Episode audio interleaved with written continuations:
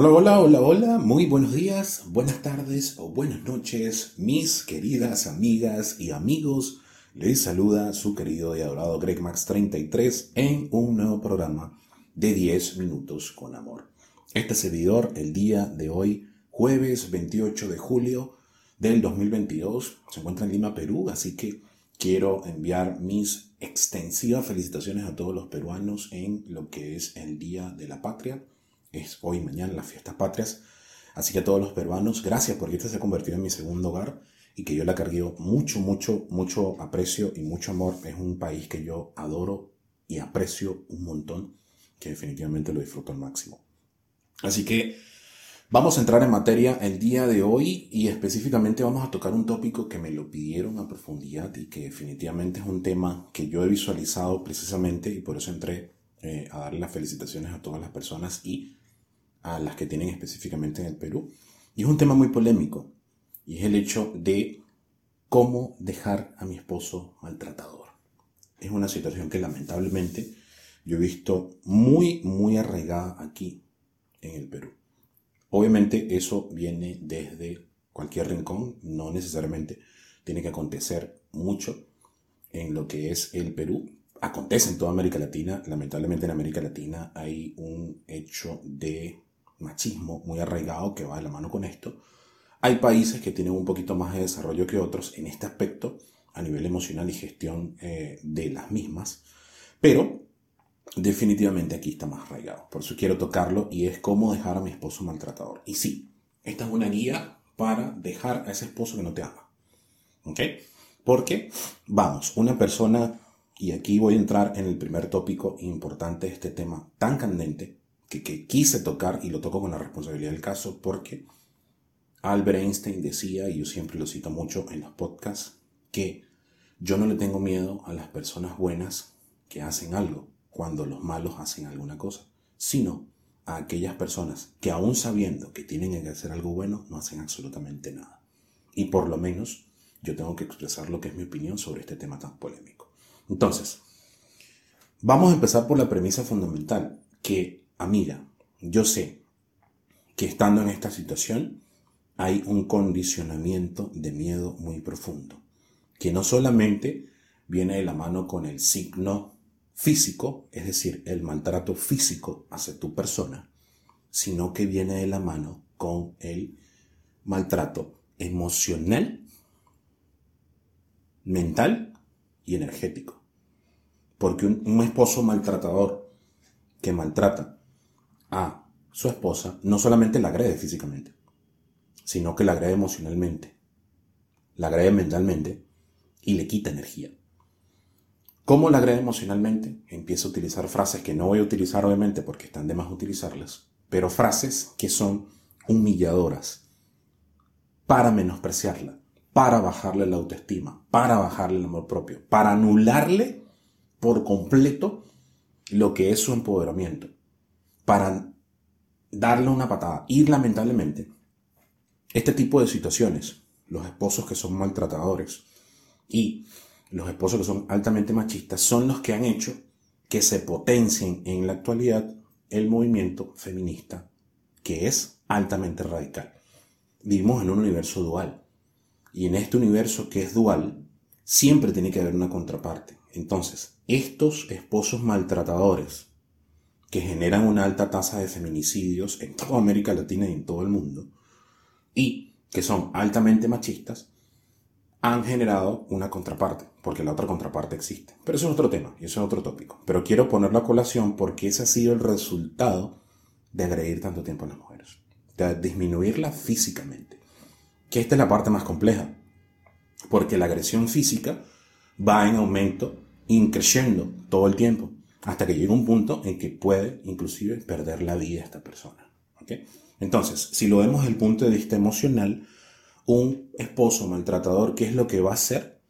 Va a disminuir por completo las emociones positivas de amor de la persona y las va a impregnar de miedo. No solamente con esta frase, sino con amenazas.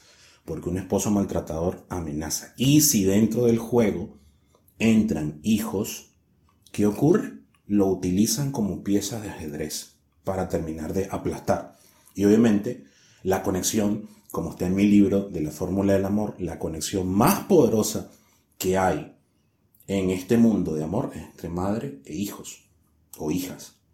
Entonces, un esposo maltratador, si se da cuenta de eso, lo utiliza en contra de. Porque es la otra parte. Un esposo maltratador va a buscar todos los elementos que puedan minar tus emociones.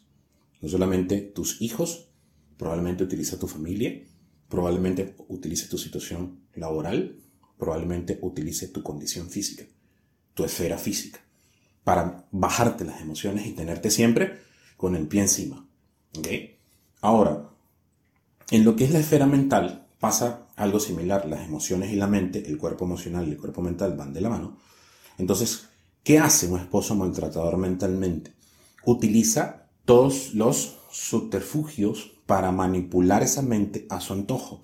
Y lo primero que hace es controlar el cuerpo emocional. El controlar el cuerpo emocional es como tener un elefante gigante y condicionarlo a que ese elefante gigante de 3 toneladas yo le pongo una estaquita chiquita anidada al piso y le pongo alrededor de una de sus patas una soga o una correa y le hago creer a ese elefante de que no puede quitar eso. Ese es uno de los condicionamientos y es la metáfora más descriptiva que yo puedo utilizar para decir lo que hace un esposo maltratador con una eh, mujer.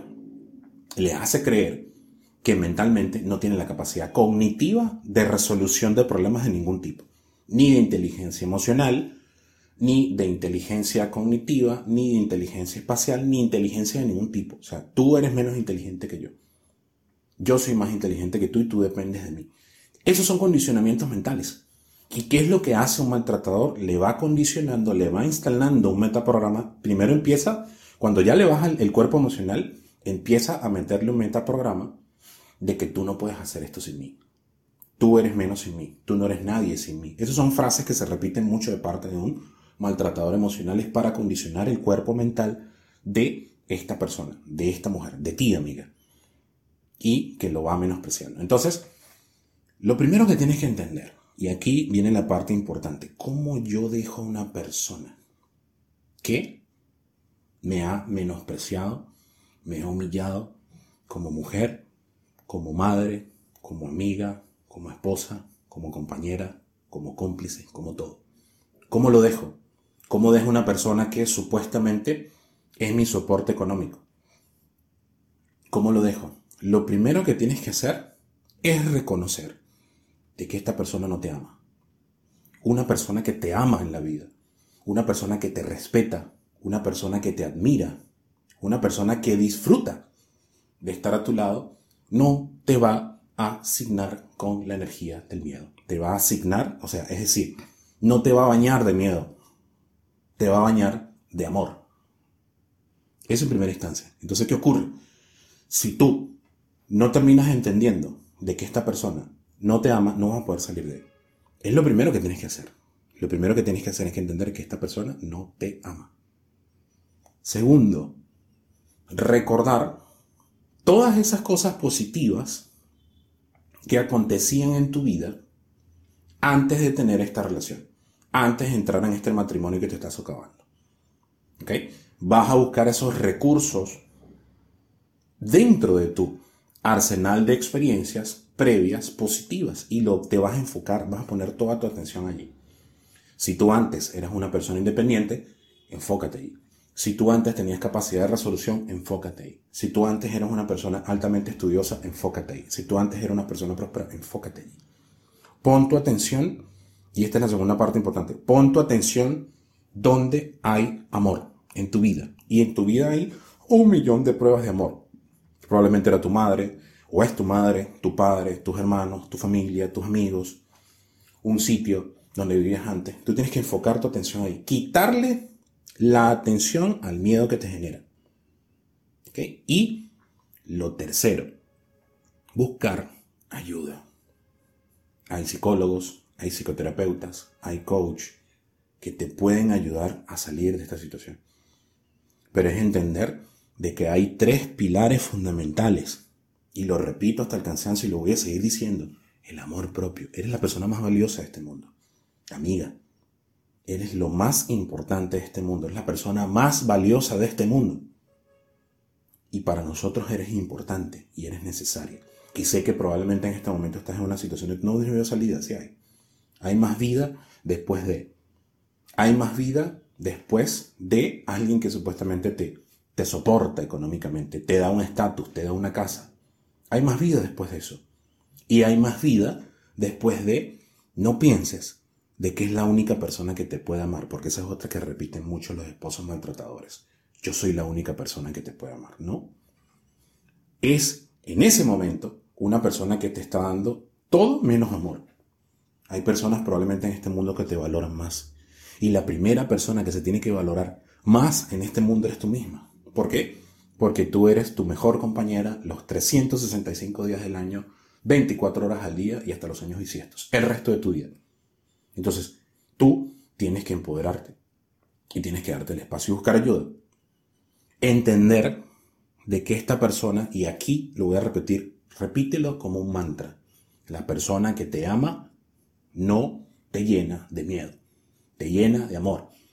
Y si es una persona que te está dando migajas, porque esa es la otra, un maltratador, un esposo maltratador te lanza migajas, te lanza una migajita aquí, porque utiliza, ya te tiene controlada te tiene controlada emocionalmente, físicamente y mentalmente.